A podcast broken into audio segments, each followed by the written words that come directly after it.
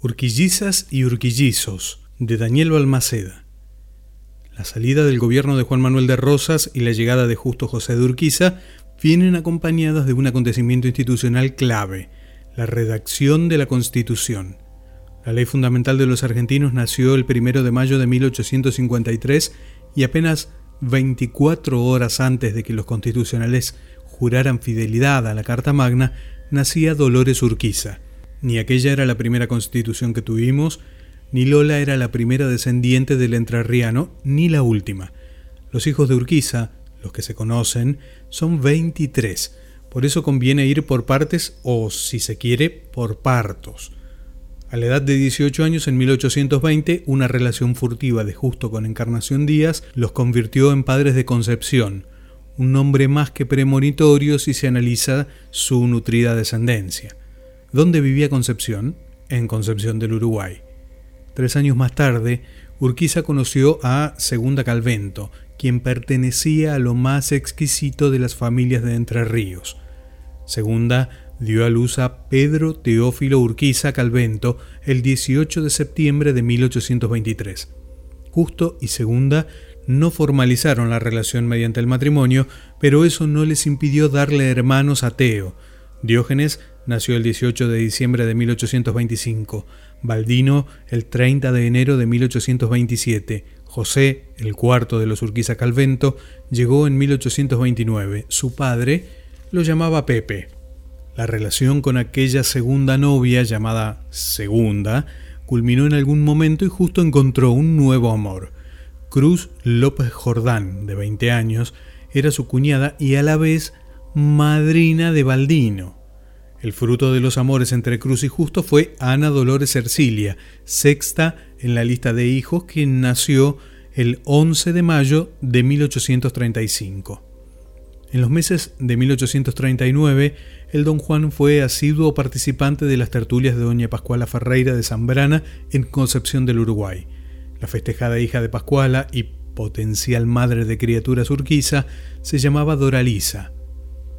No duró mucho la relación, porque el galán pasó a cortejar a una hermana menor de Doralisa, Juanita. El 27 de febrero de 1840, Doralisa se convirtió en tía de Carmelo, el séptimo Urquiza. En 1842, Doralisa volvió a ser tía. Esta vez de una pequeña llamada Juana, quien pronto tendría compañía.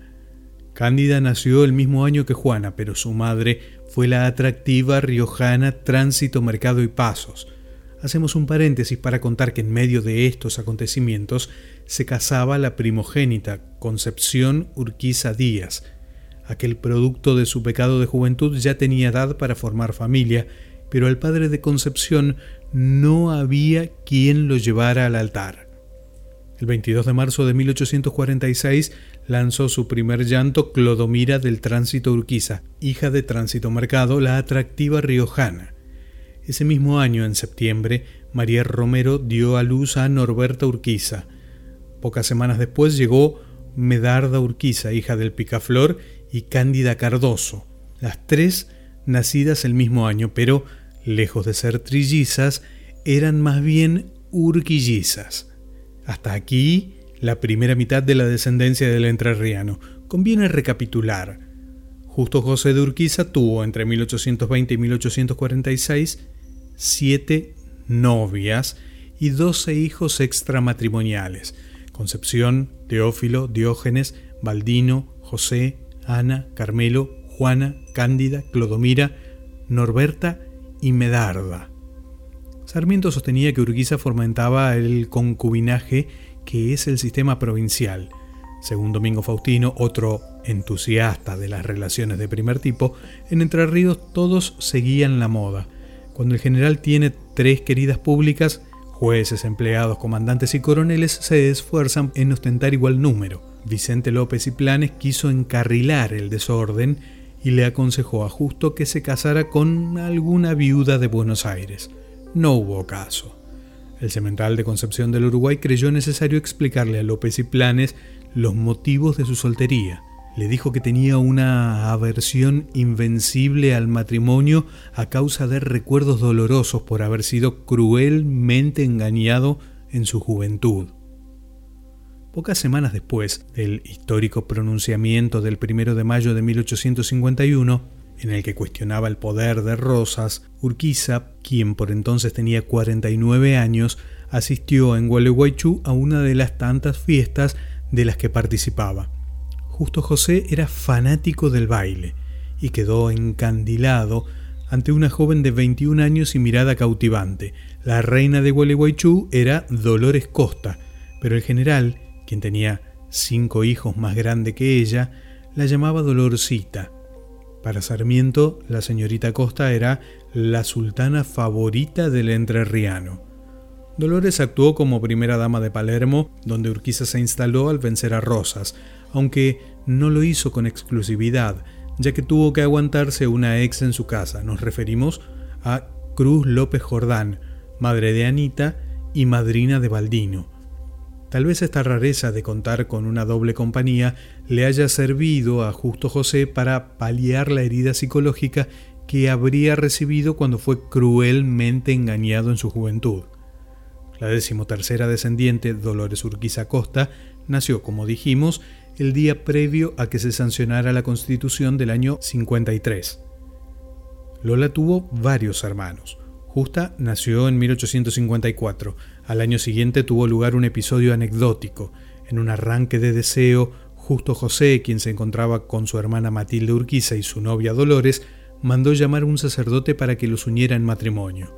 La ceremonia fue casera, muy informal, y tampoco contaron con el número de testigos exigidos. Por ese motivo, el casamiento no fue convalidado. Durante la presidencia del entrerriano, tanto Dolores como Tiburcia Domínguez, la mujer del vicepresidente Salvador María del Carril, estuvieron embarazadas. Dieron a luz con diferencia de 11 meses.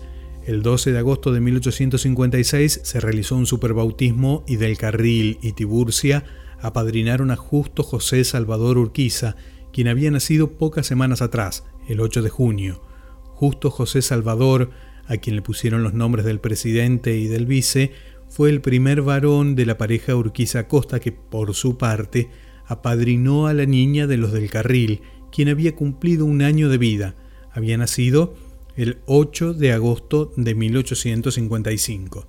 Se llamó Julia Justa y su segundo nombre fue en honor al presidente de la Confederación Argentina. Fue una eximia arpista. Se casó con Victoriano Viale y en esa unión surgieron los viales del carril. Pero nuestro norte en este momento son los urquillizos. Continuaron llegando Cayetano en 1858, Flora en 1859, Juan José en el 61, Micaela en 1862 y Flora Teresa en 1864. En total, ocho hermanos con la misma madre, la gualeguaychuense Dolores Costa, con quien convivía en el espléndido Palacio San José de Concepción del Uruguay. En marzo de 1865, en los días en que organizaban el bautismo de Flora Teresa, quien usó siempre el segundo nombre, el sacerdote Domingo Ereño detectó la irregularidad. Los padres de la niña eran solteros. A fines de abril, el propio padre Domingo los casó en la Inmaculada Concepción del Uruguay. Una vez que Justo y Dolores fueron marido y mujer, nacieron Cipriano en 1866, Carmelito en el 68 y por último Cándida en 1870.